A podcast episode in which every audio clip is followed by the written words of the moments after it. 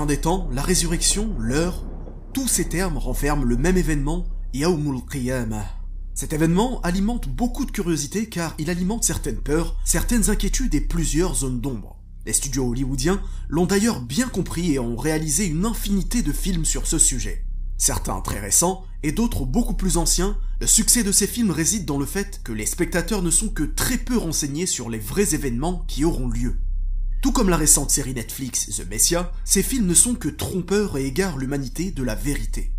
Cette vidéo résumée sera la première vidéo d'une mini-série sur ce sujet qui nourrit beaucoup de fantasmes. Nous entendons souvent Gog et Magog, le Mahdi, Dajjal, le Messie, tous ces noms rattachés à la fin des temps. Mais avant de savoir qui sont les principaux intervenants de la fin des temps, il convient de savoir ce qu'est le jugement dernier en lui-même. Il s'agit de la promesse d'Allah subhanahu wa ta'ala faite à l'humanité sur l'issue de ce bas monde et sur les comptes que nous devrons rendre. Nous rentrerons plus dans les détails dans une prochaine vidéo, mais il s'agit d'un jour terrible et terrifiant pour ceux qui auront renié la vérité. La chose importante à retenir dès à présent est que la croyance au jour dernier est un des piliers de la foi. Ce jour terrible sera précédé de signes importants venant nous informer de l'imminence de cet événement. Pourquoi? Car jusqu'au bout, Allah subhanahu wa ta'ala veut nous faciliter le succès de la vie future, al-akhirah, et nous alerter avant qu'il ne soit trop tard.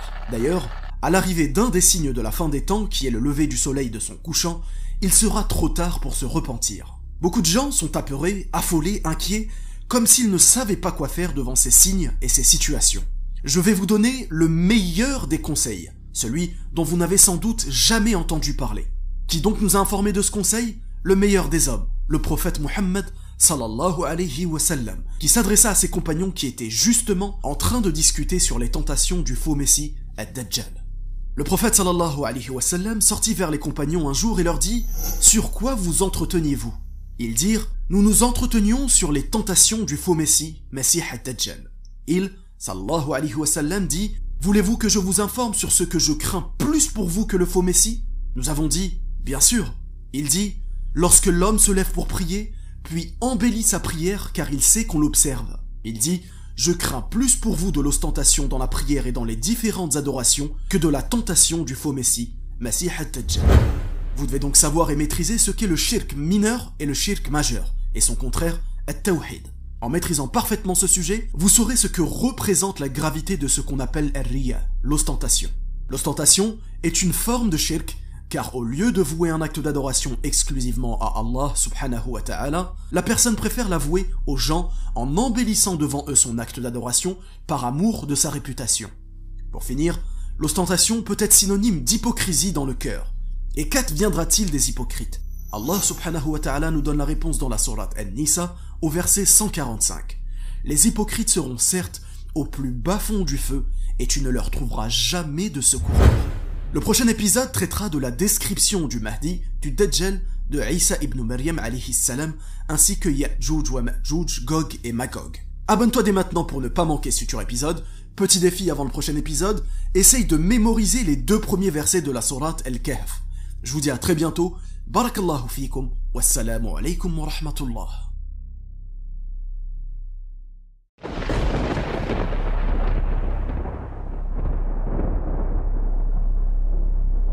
Fin des temps sera accompagnée de plusieurs signes petits et grands. Parmi les grands signes de l'arrivée de la fin des temps figurent quatre signes particulièrement soulignables. Il s'agit de l'apparition du Mahdi, du Dajjal, du Messie et de Gog et Magog. Mais qui sont-ils? Quel rôle ont-ils? Comment vont-ils apparaître et comment vont-ils disparaître? C'est ce que nous allons voir dans cet épisode de la fin des temps avec preuve.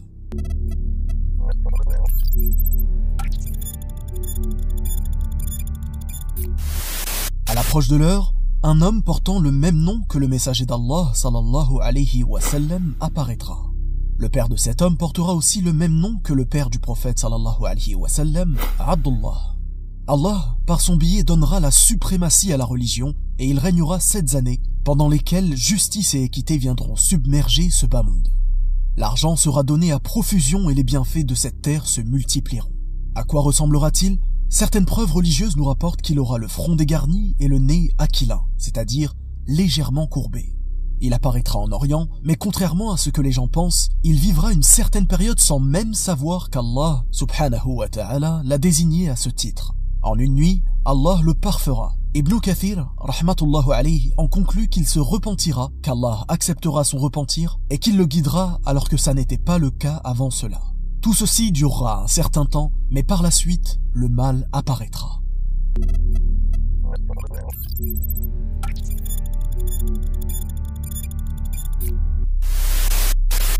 Un homme, jeune, brun, aux pieds varus, cheveux crépus, front dégarni, le cou large, avec un des deux yeux endommagés ressemblant à un raisin, apparaîtra non loin de la région iranienne, et plus précisément de Khurasan.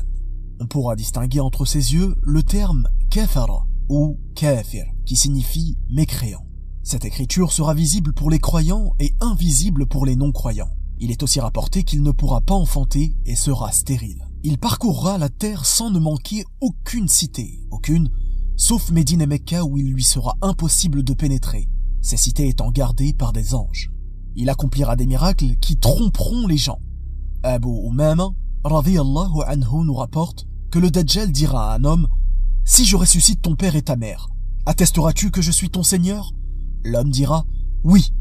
C'est alors que deux démons se manifesteront sous la forme de son père et de sa mère, en disant Ô fils, suis-le car il est ton Seigneur. D'où l'importance de l'unicité comme le fait de savoir que seul Allah subhanahu wa ta'ala donne la mort et la vie, et ceci fait partie de sa seigneurie. Aussi il fera croire aux gens qu'il fait tomber la pluie, qu'il fait pousser les denrées et favorise le bétail alors qu'Allah subhanahu wa ta'ala est le seul gérant. En réalité, tous ces miracles seront réalisables uniquement par la volonté d'Allah. Mais pourquoi donc Allah subhanahu wa ta'ala lui laissera l'opportunité de faire tous ces miracles? Dans le but d'égarer plus profondément ce faux messie, et afin que périsse celui qui doute d'Allah subhanahu wa ta'ala, et soit sauvé celui qui a la certitude. En bref, tout ceci sera une épreuve et un test pour les croyants. Plus la personne reniera le faux messie en étant accroché à sa croyance, plus sa foi augmentera. Quelle sera donc la meilleure arme contre Dajjal à ce moment-là? At-Tawhid, le fait d'unifier Allah dans ses actes, dans son adoration et dans ses noms et attributs. Aucun trouble ne sera plus important que celui du faux messie.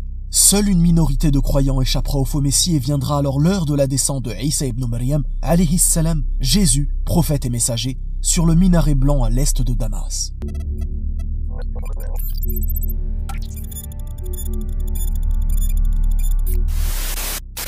Isa ibn Maryam alayhi salam, prophète et messager, descendra sur le minaret blanc à l'est de Damas en tant que Messie. À quoi ressemble-t-il? Les textes rapportés le décrivent de la sorte. C'est un homme de taille moyenne, ni long ni court, brun, la poitrine large et les cheveux plats. Il a une chevelure peignée et pommadée en dessous des oreilles qui emplit l'espace entre ses épaules. Lors de sa descente, il sera vêtu de deux pièces d'étoffe de teinte jaunâtre, posant les mains sur deux ailes de deux anges. Son haleine s'étendra aussi loin que s'étend sa vue. Tout mécréant qui la sentira mourra sur le champ. Allah subhanahu wa ta'ala nous informe dans le Coran que Isa alayhi salam sera un signe pour la fin des temps. Mais pourquoi donc descendra-t-il sur la terre à la fin des temps? Ceci pour prouver que les injustes ne l'ont pas tué et ne l'ont jamais crucifié. Ce sera aussi la preuve qu'il n'est pas le Fils de Dieu comme le prétendent certaines croyances égarées. Ces personnes se rendront compte de l'injustice énorme dont ils font preuve, car il est un prophète et messager comme tous les autres. Ce sera lui qui portera le coup fatal au faux Messie et. Il fera de nouveau régner la paix et l'équité sur cette terre pour une période. Est-ce qu'il mourra? Oui, comme tous les êtres humains. Et après sa mort, les croyants prieront pour lui comme on prie pour les défunts lors des prières mortuaires. Mais avant sa mort, la terre connaîtra alors une période de grand trouble dans laquelle Isa salam aura un rôle extrêmement important.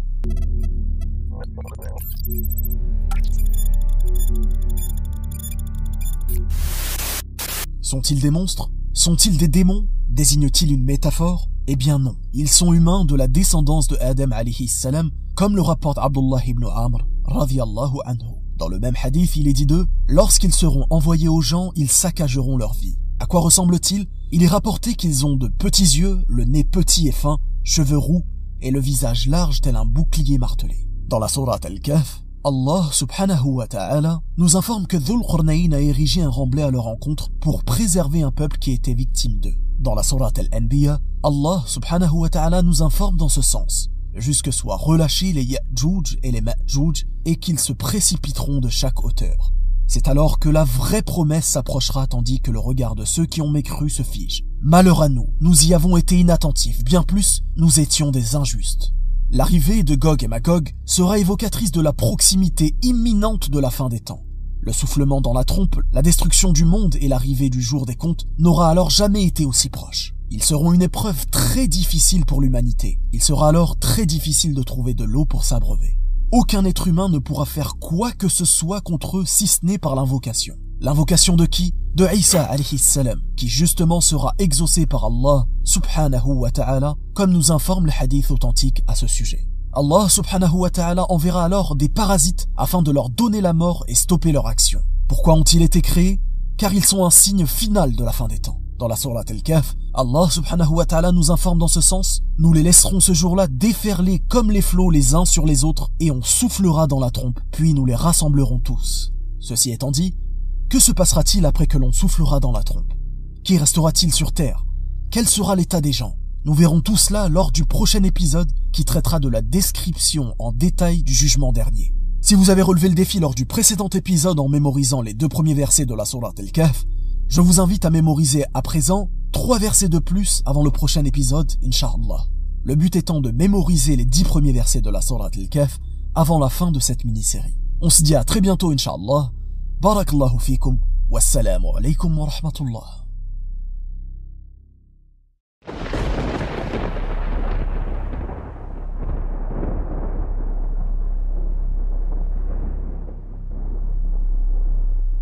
Le dernier des grands signes de la fin des temps est un feu qui poussera tous les êtres humains encore vivants à se rendre dans la région du Shem.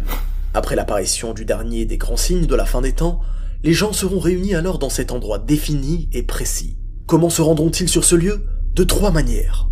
Certains sur des montures, d'autres à pied et d'autres sur leur visage. La terre se mettra alors à trembler. La terre éjectera ses fardeaux. On demandera par exemple aux nourrissons fillettes qui ont été enterrées cruellement par leurs parents, quel péché ont-elles donc fait pour être enterrées vivantes? Les montagnes seront réduites et nivelées, abaissées à leur maximum, telles de la laine. Les mers et les océans se mettront à bouillir et se déchaîner. La vue sera éblouie par un rayonnement intense, la lune s'éclipsera, et le soleil et la lune seront alors réunis. Les gens se mettront à courir pour fuir, en levant la tête avec un regard hagard, c'est-à-dire égaré et farouche, mais à partir de ce moment précis, personne ne pourra trouver une issue. À quel point ce jour sera terrifiant Au point où tu fuiras ton frère, ton père, ta mère, ta compagne et même tes enfants. Au point où la nourrice ne se souviendra même plus des enfants qu'elle aura allaités. Au point où les jeunes enfants se mettront à avoir des cheveux blancs tels des vieillards. Au point où toute femme enceinte avortera involontairement de la progéniture qu'elle porte dans son ventre au point où les gens seront comme ivres alors qu'ils ne le sont pas. Oui, ce jour-là, la promesse d'Allah subhanahu wa ta'ala sera bel et bien réalité. Le soufflement dans la trompe interviendra alors. Toutes les créatures existantes tomberont foudroyées à son écoute, sauf celles qu'Allah subhanahu wa ta'ala aura décidé de préserver. Les créatures demeureront ainsi inertes pendant un certain temps. Puis, la trompe soufflera une deuxième fois. Les morts sortiront de leur tombe tels des insectes éparpillés. Qu'adviendra-t-il de ceux qui se sont fait incinérer et brûler Allah subhanahu wa ta'ala nous informe que tous les membres du corps seront réunis un à un, organe par organe, phalange par phalange, dans la sourate al-Qiyamah. Le soleil sera alors extrêmement rapproché de la terre occasionnant une chaleur insoutenable. Dans quel état physique seront les gens? Dans le même état que chacun d'entre nous fut lorsqu'il sortit du ventre de sa mère, nu et incirconcis. La sueur engendrée par la forte chaleur arrivera pour certains aux chevilles, d'autres au niveau des visages et d'autres s'y noieront même. Imaginez-vous, si chaque âme injuste possédait tout ce qu'il y a sur Terre, elle le donnerait pour sa rançon. Qui sera présent? Tous les êtres humains et djinns que cette terre ait connus, de Adam salam jusqu'au dernier des humains. Mais combien de temps durera le jugement dernier? Pour vous donner une idée, ce jour-là, les gens penseront que leur vie sur Terre n'a duré que quelques heures tout au plus, comparé aux 50 000 années que comptera ce seul jour unique.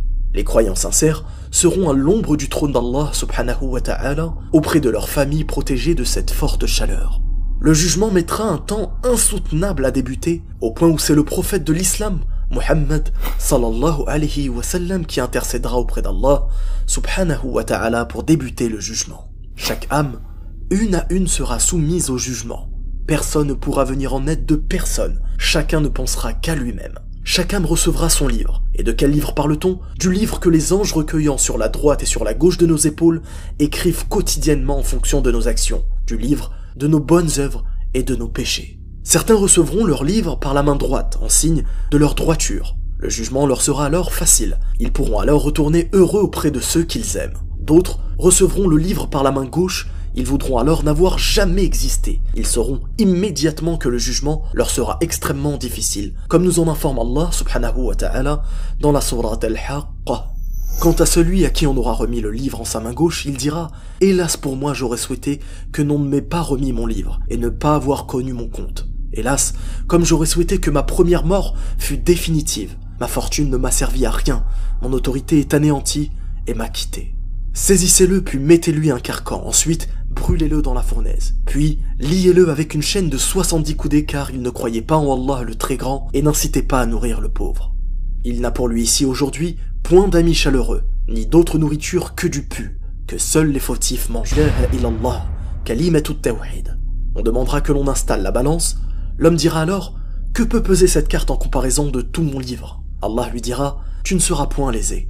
Puis Allah subhanahu wa ta'ala ordonnera que l'on mette le livre sur un plateau de la balance, et sur l'autre la carte de l'attestation de foi, La ilaha illallah. Le livre deviendra si léger que la balance portant l'attestation de foi penchera. En vérité, dit le messager d'Allah sallallahu alayhi wa sallam, rien ne peut peser plus lourd que le nom d'Allah subhanahu wa ta'ala. Ce jour-là, chaque croyant se verra attribuer une part de lumière par Allah subhanahu wa ta'ala. Certains comme une montagne, et d'autres un tout petit bout posé sur l'oreille. On installera alors à Sirat, le pont qui mène au paradis, entre deux bords de l'enfer. Ce pont sera aussi étroit que la lame d'une épée. Chacun traversera ce pont selon la lumière qui lui aura été attribuée, certains aussi rapides qu'un clin d'œil et d'autres en rampant avec difficulté. Ce dernier verra alors l'enfer de très près au point où ses mains seront touchées par le feu, mais il parviendra tout de même jusqu'au bout.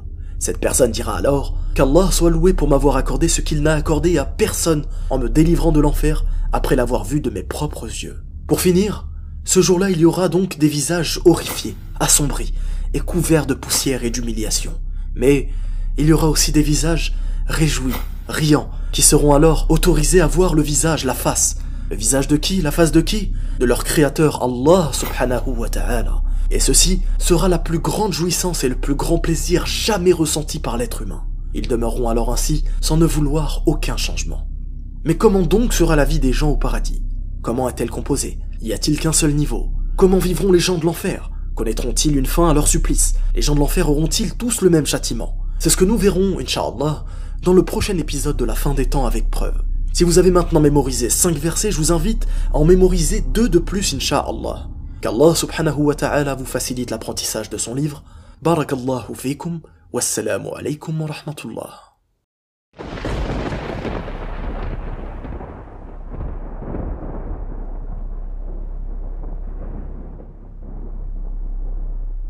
Avez-vous déjà entendu parler du Saqar? Jahim Sa'ir, Hawiya ou Jahannam? Tous ces termes définissent la même destination, l'enfer. La première chose à savoir est que l'enfer est une création d'Allah subhanahu wa ta'ala. Comme toutes les créatures et créations, l'enfer possède des attributs particuliers. On peut citer le fait que l'enfer a sept portes et comporte plusieurs niveaux en fonction de la dureté des châtiments de ses occupants. On nous rapporte, dans un hadith authentique, que le châtiment le plus léger en enfer consiste à ce que la personne châtiée porte à ses pieds des éléments brûlants dans lesquels deux braises y sont collées, de sorte que le cerveau bouillira. Cette personne considérera alors que personne n'est plus durement châtié, alors qu'il s'agit en réalité du châtiment le plus léger. Qui occupera le plus bas niveau de l'enfer? Les hypocrites, qui d'apparence prétendent adorer Allah subhanahu wa ta'ala l'unique, alors qu'en réalité dans leur cœur il n'en est rien. Mais qu'est-ce qui alimentera donc le feu de l'enfer? Du bois? Du métal? Non. Des pierres et des êtres humains alimenteront ce feu ardent. Qu'Allah subhanahu wa ta'ala nous en préserve.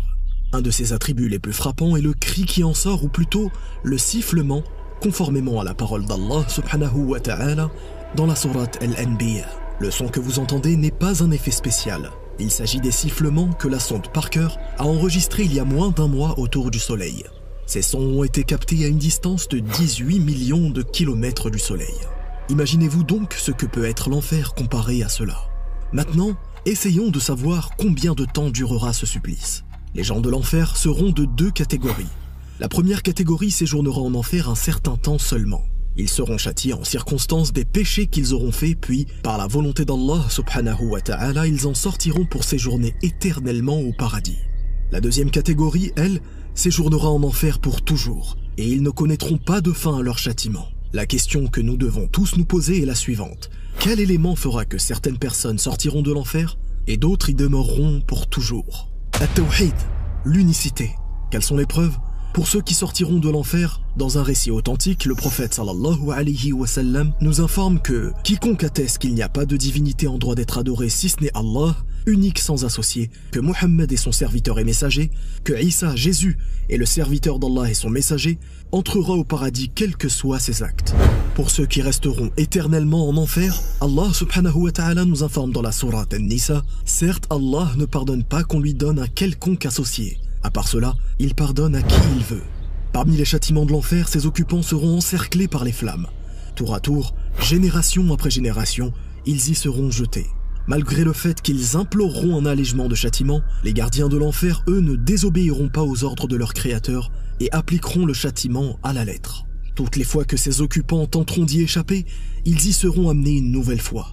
Des masses d'armes en fer leur seront préparées, et toutes les fois que, transis de douleur, ils tenteront de s'en évader, on les y ramènera et on leur dira Goûtez donc au supplice de l'enfer. Le feu leur brûlera le visage et leurs lèvres seront crispées. Il leur sera versé sur la tête un liquide bouillant qui fera fondre leurs entrailles et leur peau. Croyez-vous qu'après cela les gens mourront de douleur? Non. Allah subhanahu wa ta'ala nous informe dans la sourate An-Nisa que toutes les fois que leurs peaux seront brûlées, nous leur changerons de nouvelles peaux afin qu'ils augmentent en châtiment. Ils seront affamés et se nourriront d'un arbre épineux appelé Zakum qui ne rassasie nullement. Les occupants de l'enfer imploreront pour le changement de leur situation difficile et effrayante. Mais Allah subhanahu wa ta'ala nous informe dans la sourate Al-Kahf qu'il existe un tout autre endroit, lieu de demeure éternelle de ceux qui ne désireront aucun changement. Pas de lassitude, pas d'ennui, non, uniquement de la satisfaction et du plaisir. Je parle bien entendu du paradis, Al-Jannah là où tous les hommes et femmes auront la même beauté, là où l'on n'entendra aucune parole futile ou inutile, seulement salam, paix. Là où les gardiens accueilleront ses occupants en disant Paix sur vous, entrez ici pour y demeurer immortel. Là où coulent des rivières de lait au goût inaltérable. Là où les gens entreront avec leur époux et leur épouse, conformément à la parole d'Allah subhanahu wa ta'ala dans la sourate Az-Zukhruf. Uniquement avec leur époux et épouse? Non, avec l'ensemble de leur famille, enfants, petits-enfants, parents, grands-parents, pourvu qu'ils aient été de bons croyants. Là où ces occupants trouveront ce qu'ils désirent et obtiendront ce qu'ils demandent. La température climatique sera parfaite, ni de climat caniculaire, ni de climat glacial. Le paradis est composé de plusieurs portes et plusieurs niveaux. Le plus haut des niveaux est celui d'El là où seront rassemblés les meilleurs hommes et les meilleures des femmes. Le plus bas niveau consiste lui à ce que le croyant demande tout ce qu'il veut et l'obtienne. Tu aimes réellement tes proches? Tu souhaites réellement te retrouver avec eux dans cet endroit où aucun être ne sait ce qu'Allah subhanahu wa ta'ala a préparé comme réjouissance pour les yeux Alors parle-leur de ce qui leur garantira tôt ou tard une place au paradis. Parle-leur d'unicité. Invite-les à cesser d'associer de près ou de loin leur créateur, leur pourvoyeur, leur secoureur, Allah subhanahu wa ta'ala. Si tu vivais avec une rancune sur terre, une vexation, une querelle ou tout autre sentiment de haine, tout ceci te sera retiré du cœur pour ne laisser place qu'à de l'apaisement au paradis. La nourriture y sera abondante, de toutes sortes, de toutes variétés. Les boissons y seront limpides et délectables, n'entraînant nulle ivresse ni perte de faculté. Mais, malgré les descriptions que nous a données Allah subhanahu wa ta'ala, nulle personne ne peut imaginer le plaisir indescriptible pour notre regard et notre oui qu'a réservé Allah subhanahu wa ta'ala pour les pieux au paradis. Si notre Créateur nous parle de l'enfer et de ses supplices, c'est pour susciter en nous une répulsion à s'y trouver. Et si notre Créateur nous parle du paradis, c'est pour susciter en nous une motivation dans les bonnes œuvres pour y accéder par la volonté d'Allah, subhanahu wa ta'ala. Alors face à tout cela, es-tu prêt? Es-tu prêt à répondre aux questions de la tombe le jour où tu ne t'y attendras pas? Mais au juste, quelles sont les questions de la tombe? Que se passe-t-il entre la mort des gens et la résurrection de la fin des temps? C'est ce que nous verrons, Inch'Allah, dans le prochain épisode de la fin des temps avec preuve. Barakallahu fikum, wassalamu alaykum wa rahmatullah.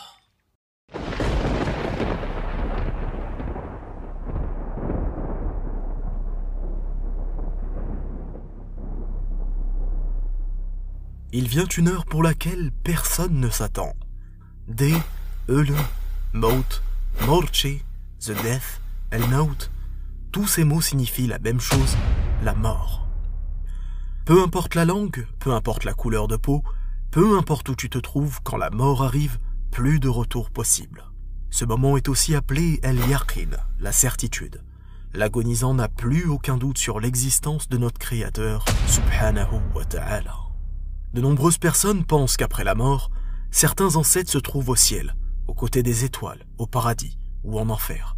Mais la réalité est tout autre. Ce cœur qui battait plus de cent mille fois par jour est maintenant immobile. Cette âme, pour laquelle trop peu de gens s'inquiètent, s'apprête maintenant à quitter le corps. De quelle façon? Soit avec violence, soit avec douceur. Et cette étape sera le premier indice sur la destination finale de chacun d'entre nous. À ce moment précis, toutes les œuvres pouvant compter comme bonnes actions s'arrêteront pour le défunt, à part pour trois choses. Une aumône qui continue, comme le fait de planter un arbre, une science dont les gens tirent profit, comme le fait d'enseigner le Coran, ou un enfant pieux qui invoque pour vous, et là est le réel sens du but de l'éducation. Aussi vrai que lorsque vous vous endormez, vous entrez dans la dimension des rêves, lorsque vous mourrez, vous entrez dans la dimension d'Al-Barzar. Al-Barzar, c'est la vie intermédiaire, celle qui sépare le moment de la mort jusqu'au jour du jugement dernier. À quel moment le mort sortira de cette dimension? Au moment du deuxième souffle dans la trompe. Le moment où tous les gens depuis Adam salam jusqu'au dernier des êtres humains seront amenés devant leur créateur. Conformément à la parole d'Allah subhanahu wa ta'ala dans les versets 99 et 100 de la Surat al-Mu'minun. Puis lorsque la mort vient à l'un d'eux, il dit « Mon Seigneur, fais-moi revenir sur terre ». Derrière eux cependant, il y a une barrière, barzar, jusqu'au jour où ils seront ressuscités. Une fois l'âme séparée du corps, deux anges se présentent aux défunts, Munkar et Nakir. Ils poseront alors trois questions très simples. Simples, oui, mais uniquement pour les gens sincères et conformes. Pour les autres, il ne leur sera pas possible de mentir. Première question, Man Qui est ton Seigneur? Deuxième question, Man Abiyuk Quel est ton prophète? Troisième question, Ma Dinuk quelle est ta religion? À ces questions, connaître la réponse ne suffira pas. Il faudra les avoir mis en pratique lorsqu'il était encore temps dans la vie sur Terre. Mettre en pratique quoi? Le tawhid, car la réponse à la première question est Mon Seigneur est Allah, l'unique, celui qui m'a éduqué et a comblé toutes ses créatures de ses bienfaits. Conséquence, c'est donc lui seul que j'adore.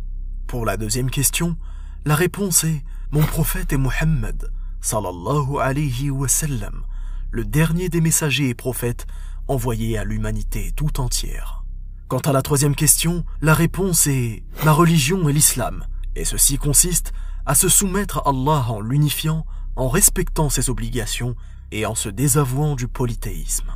Alors, selon les réponses données, deux possibilités se présenteront aux défunts, soit le châtiment de la tombe, soit les délices de la tombe.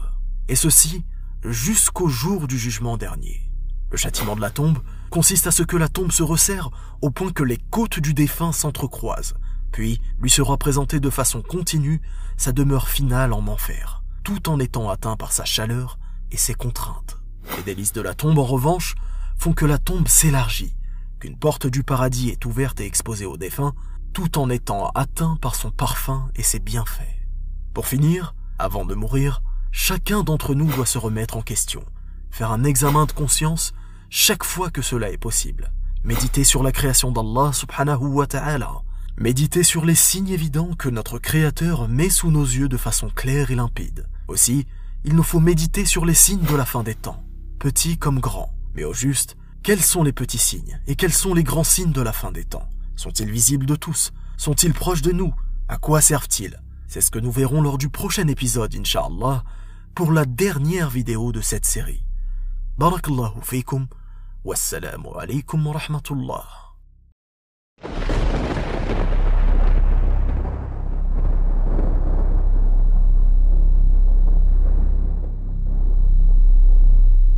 Nous vivons une époque surprenante, intrigante, mais dans laquelle nous sommes profondément inattentifs.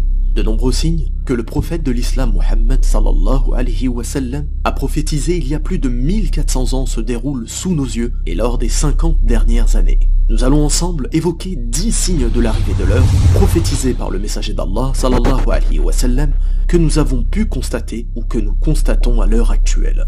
En cette période de coronavirus, comment ne pas commencer par la maladie appelée l'épidémie? Cité dans un hadith authentique rapporté par Aouf ibn Malik anhu, où le prophète sallallahu alayhi wa sallam s'adressa à lui et lui dit « Six signes se produiront avant la fin du monde. Et parmi ces six signes, une épidémie qui vous atteindra, tel le qu'as des ovins.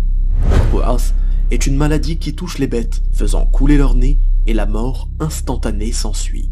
Bien entendu, de nombreuses épidémies se sont déjà manifestées avant celle-ci, faisant même des millions de morts à travers le monde mais il est de notre devoir de méditer sur la raison pour laquelle Allah subhanahu wa ta'ala permet que cette épreuve qu'est le coronavirus nous touche. Est-ce un châtiment? Une miséricorde? La réponse est très simple et se trouve dans le récit rapporté par Aïcha radiyallahu anha, épouse du prophète sallallahu alayhi wa sallam, qui dit J'interrogeai l'envoyé d'Allah concernant la peste, et il me répondit que c'était une punition qu'Allah envoyait à qui il voulait. Mais Allah avait aussi fait de ce fléau une source de miséricorde envers les croyants. Le croyant qui, tout en étant atteint par la peste, reste dans son pays, patient et confiant, convaincu qu'il ne sera touché que par ce qui lui a été destiné, aura une récompense égale à celle d'un shahid.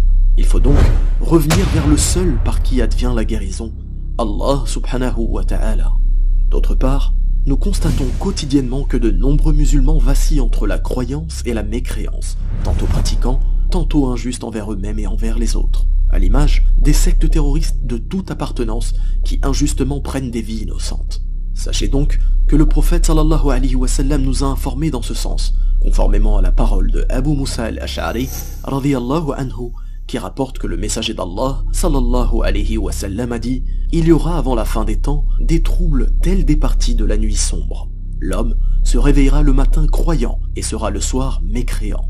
Brisez donc vos arcs, coupez les cordes de ces derniers et frappez de vos épées la pierre, afin de les rendre inutilisables. Si l'on entre chez l'un de vous, qu'il soit le meilleur des deux fils de Adam. Nous pouvons aussi observer la multiplication des innombrables gourous et maîtres spirituels qui égarent les personnes vulnérables vers le mensonge à travers le monde. Abu Huraira radiallahu anhu rapporte que le messager d'Allah sallallahu alayhi wa sallam a dit « L'heure ne viendra pas jusqu'à ce qu'apparaissent près de 30 imposteurs menteurs. Chacun d'entre eux prétendra qu'il est le messager d'Allah. » Sur un autre sujet, vous m'entendez souvent vous inviter à la recherche de la science, du savoir religieux, afin d'adorer notre Créateur de façon sincère et conforme. Et ce conseil, je me le fais aussi à moi-même.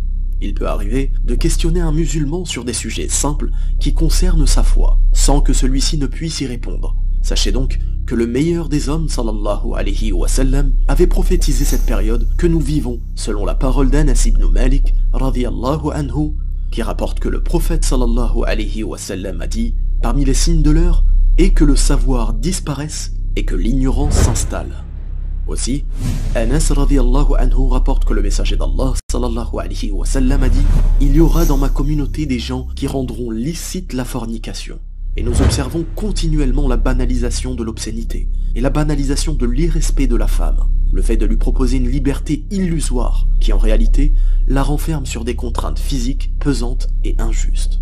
Nous vivons à l'ère où le rêve numéro un des gens est de devenir propriétaire, peu importe les moyens interdits et nocifs que ceux-ci comportent.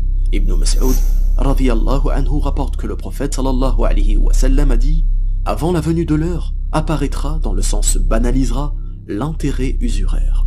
Nous voyons à quel point la société de consommation dans laquelle nous vivons fait tout pour banaliser cette démarche. Cette même démarche qui engendre l'expulsion de familles entières vivant dans la rue, n'ayant plus rien pour se nourrir et ayant tout perdu. Force est de constater que nous vivons aussi à une période dans laquelle les gens n'hésitent pas à se vanter de leur mosquée et de leur beauté. Anas, radiallahu anhu, rapporte que le messager d'Allah, sallallahu alayhi wa sallam, a dit « L'heure ne viendra pas jusqu'à ce que les gens rivalisent de beauté par rapport aux mosquées. » Autre type de concurrence, dans le célèbre hadith Jibril, le prophète sallallahu alayhi wa sallam nous informe qu'un des signes de l'heure est que les gardiens de troupeaux se concurrenceront dans la construction de hautes habitations. Ce récit n'a nullement besoin d'explication. quand nous observons la concurrence acharnée que mènent les pays du Golfe à travers la construction de hauts buildings, nous ne pouvons que constater la véracité de ces propos. Qui d'entre nous n'a jamais dit « comme le temps passe vite » Abu Huraira, anhu, rapporte que le messager d'Allah sallallahu alayhi wa sallam a dit « L'heure ne viendra pas jusqu'à ce que le temps se rétrécisse, de sorte que l'année devienne comme un mois, le mois comme une semaine, la semaine comme un jour, le jour comme une heure, et une heure comme le temps que met une feuille de palmier à brûler. Enfin, montre connectée, intelligence artificielle, décryptage de la communication entre les dauphins et autres animaux nous prouve que cette époque est bien celle prophétisée dans le hadith suivant.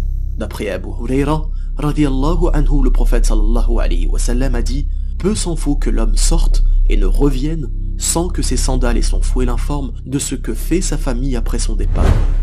Après tout ce que nous venons d'entendre, Comment donc ne pas croire en l'existence d'Allah subhanahu wa ta'ala? Comment donc ne pas croire en l'existence des prophètes et messagers qu'il a successivement envoyés pour nous rappeler un message commun, lequel?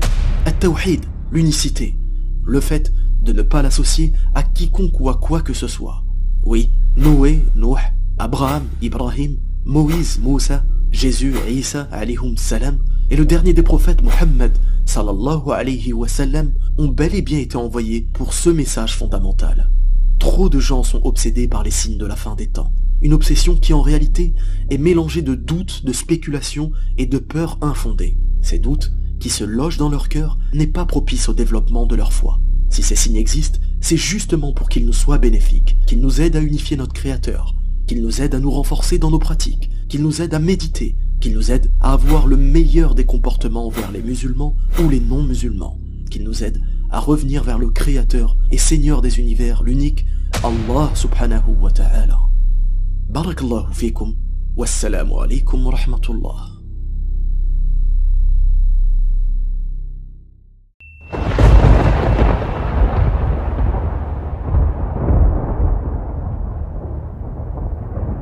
L'ensemble des religions précédant l'islam reconnaissent le caractère réel et inévitable du jour dernier. De plus en plus de signes prophétisés apparaissent sous nos yeux insouciants.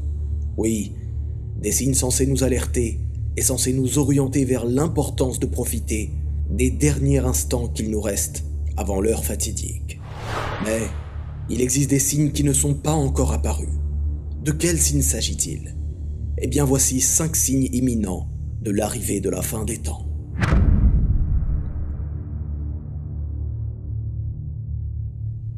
Le dernier des grands signes de la fin des temps et aussi le premier signe de l'heure est un énorme feu gigantesque, immensément grand, qui obligera les gens à se rassembler. D'après les preuves religieuses qui nous sont parvenues, ce feu se manifestera dans la région de l'Orient. Certaines versions parlent même de l'actuel Yémen, cette même région qui subit aujourd'hui souffrance et instabilité. D'après Anas anhu, le prophète sallallahu alayhi wa sallam a dit Quant au premier signe de l'heure, c'est un feu qui rassemblera les gens de l'Orient vers l'Occident. Les récents feux incontrôlables aux États-Unis et en Australie doivent nous faire méditer sur le caractère extrêmement faible de l'être humain face à la nature. À qui appartient cette nature À Allah, qui fait et qui fera d'elle ce qu'il veut. Aussi vrai que le sable du Sahara peut être transporté sur de très nombreux kilomètres par le vent, les braises d'un incendie peuvent être tout autant transportées. Certains savants voient que ce feu décrit dans ce hadith est une allusion à des troubles qui se propageront et amèneront les populations à se déplacer. Et Allah est plus savant de cela. Il faut savoir tout d'abord que les engloutissements sont une réalité. On dit qu'un lieu a été englouti lorsqu'il disparaît sous terre. Allah subhanahu wa ta'ala nous informe dans la sourate Al-Qasas, au verset 81. Nous vîmes donc que la terre l'engloutit lui et sa maison. La particularité de ces trois engloutissements est qu'ils seront surprenants et immenses et adviendront dans trois endroits distincts. L'un en Orient, l'autre en Occident et le dernier sur la péninsule arabique. D'après Hudayfa le prophète sallallahu alayhi wa sallam a dit L'heure ne viendra pas jusqu'à ce que vous voyez dix signes, et parmi eux, trois engloutissements. Un engloutissement en Orient, un engloutissement en Occident, et un engloutissement dans la péninsule arabique. Dans une autre version, il est souligné que ceci adviendra lorsque la corruption abondera, et que les péchés se répandront parmi les gens. Et Allah subhanahu wa ta'ala, c'est mieux. Dans la nuit sombre et dans un ciel dégagé, ceux qui sont habitués à observer la Lune remarqueront inévitablement un changement. La taille du croissant lunaire apparaîtra comme étant deux fois plus importante que la normale, et ceci sans que la veille il ait été possible de l'observer. Bien que peu de gens prennent le temps d'observer le spectacle magnifique qu'est le ciel de nuit, cette information nous parviendra inévitablement. D'après Abdullah ibn Mas'ud anhu, le prophète sallallahu a dit fait partie du rapprochement de l'heure la dilatation du croissant lunaire. Il est important de savoir que la demeure sacrée, la Mecque, a été de nombreuses fois au cours de l'histoire la cible de violations et de conflits. Au point où au IVe siècle de l'Égypte, un conflit impliqua les Qaramat qui tuèrent des musulmans en train de faire la circumambulation. Ils ôtèrent même la pierre noire et la transportèrent dans leur pays et ne la rapportèrent qu'après une longue période. Mais cette fois-ci, la Mecque, et plus particulièrement la Kaaba, sera détruite pierre par pierre. Cette période sera extrêmement proche de la fin des temps. La Mecque ne sera plus peuplée après cela. Sa'd ibn Sam'an rapporte avoir entendu Abu Huraira anhu dire que le prophète sallallahu alayhi wa sallam a dit On fera allégeance à un homme entre l'angle de la pierre noire et la station Ibrahim. Seuls ses habitants profaneront la demeure sacrée, et lorsqu'ils la profaneront, il n'est guère utile de s'interroger sur la perdition des Arabes. Ensuite, les Abyssins viendront et la détruiront en sorte que l'on n'y habitera plus jamais, et ce sont eux qui extrairont son trésor. D'après certains savants, cette période adviendra uniquement lorsqu'il ne restera aucun musulman sincère sur Terre.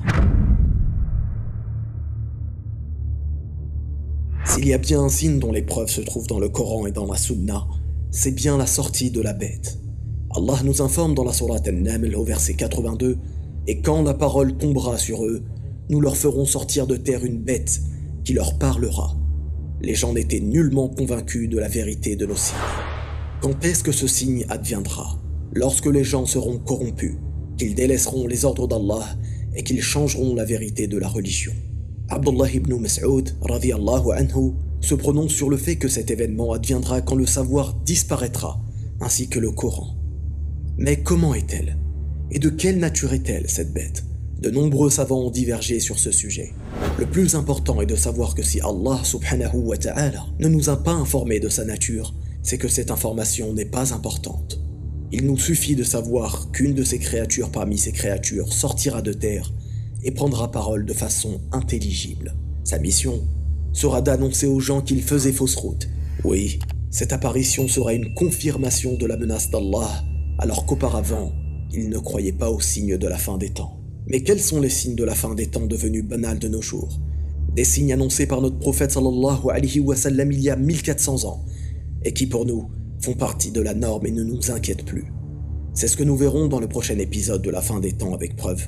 Inch'Allah. Wallahu a'lam. Barakallahu fikum. Wassalamu alaykum wa rahmatullah.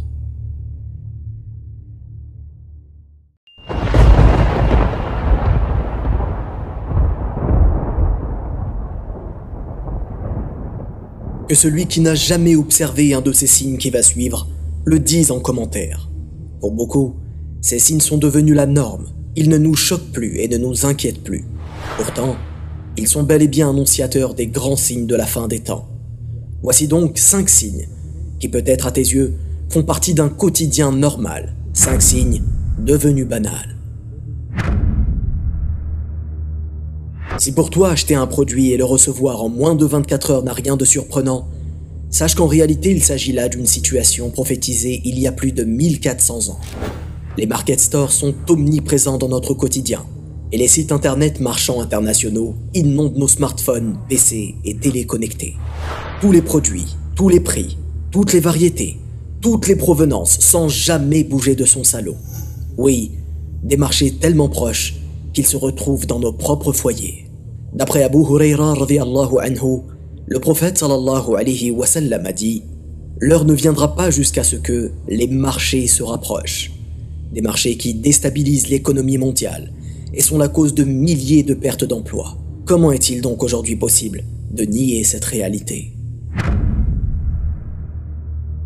Pour commencer, faisons preuve de sagesse en remettant les choses à leur place. Le salut, le salam, est extrêmement important en islam. D'ailleurs, Abu Huraira rapporte que le prophète sallallahu alayhi wa sallam a dit Vous ne rentrerez au paradis que lorsque vous serez croyant, mais vous ne serez croyant que lorsque vous vous aimerez. Vous indiquerai-je une chose qui, si vous la mettez en pratique, vous vous aimerez? Propagez le salut entre vous, propagez le salam.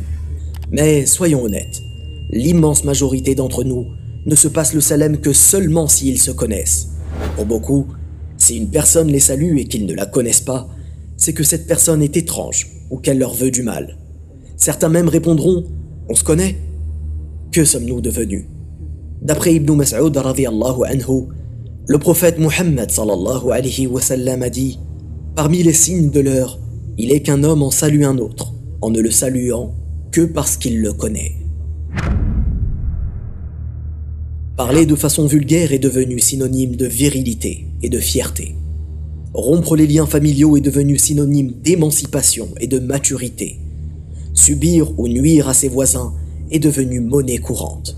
Combien de musiques de rap comportant des insultes sont chantées par cœur par des enfants de 6 ans?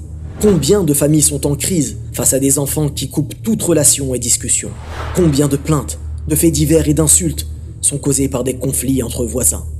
L'ensemble de ces éléments est une réalité amère à notre époque.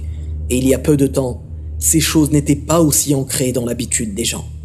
Abdullah ibn Amr anhu, rapporte que le messager d'Allah sallallahu alayhi wa sallam a dit L'heure ne viendra pas jusqu'à ce qu'apparaisse la turpitude, l'obscénité, la rupture des liens de parenté et le mauvais voisinage. Tout ceci se déroule sous nos yeux, alors qu'Allah subhanahu wa ta'ala nous invite à entretenir les liens de parenté, de nous détourner de l'obscénité et de cesser toute turpitude. Nos choix de vie se font de plus en plus au détriment de notre foi et de la préservation de la relation avec nos proches. Nos villes sont emplies de milliers d'habitants, avec parfois des personnes habitant dans le même bâtiment, sans même qu'elles se connaissent. Ceci amène indirectement à un égoïsme ignoble, faisant que les gens vivent de façon quasi exclusive pour leurs passions et leurs désirs. Les valeurs morales entre humains disparaissent de plus en plus au profit de la décadence. L'entraide dans le bien et la piété deviennent des traits de caractère annexes et rares. La fraternité réunissant les gens dans l'amour du Créateur s'amoindrit au fil du temps. Dans sa hadith authentique rapporté par Hudayfa anhu, le prophète sallallahu alayhi wa sallam nous informe qu'un des signes précurseurs de l'heure est le trouble et la sauvagerie. Les compagnons demandèrent alors des détails sur le terme sauvagerie. Il leur répondit, entre autres, Il y aura entre les gens l'indifférence, ainsi quasi personne ne connaîtra quiconque. Enfin, pas un seul jour ne s'écoule sans que des fausses informations circulent sur l'ensemble de la planète et parviennent aux personnes les plus reculées de ce globe. La désinformation et les fake news sont omniprésentes. Les informations futiles ou importantes sont transmises sans aucune vérification préalable. Tout ceci amène indirectement les populations à s'orienter vers des pensées complotistes, vers la stigmatisation de certaines communautés ou le racisme. Ceci contribue directement à la haine, la rancœur et la peur. Les gens mentent ouvertement afin que ceci leur profite. Les gens relaient des informations dans le but unique de faire du buzz. Abu Huraira anhu rapporte que le prophète sallallahu alayhi wa sallam a dit Il y aura dans la fin des temps des imposteurs menteurs qui vous conteront des récits que ni vous ni vos pères n'avez entendus. Alors, gare à vous et gare à eux, qu'ils ne vous égarent pas et qu'ils ne vous éprouvent guère. Que sont étranges les récits de notre époque. La majorité des gens ne sont plus en capacité de discerner le vrai du faux parmi les informations qui leur parviennent. Une des choses les plus choquantes est ceux qui diffusent des dates sur le jour exact de la fin des temps, prétendant que la fin des temps arrivera tel mois, telle année et tel jour. Mais quand aura lieu le jour dernier Est-il possible de le prévoir Est-il possible de connaître ou de calculer la date précise de la fin des temps? C'est ce que nous verrons lors du prochain épisode de la fin des temps avec preuve. Wallahu a'lam, barakallahu fikum, wassalamu alaykum rahmatullah.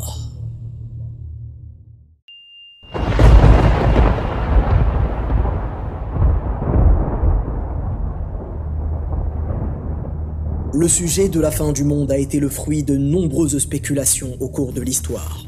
Certains gourous ou faux hommes de religion y voyaient une occasion unique de soutirer de l'argent, d'abuser des croyants et de tirer injustement profit de cette situation.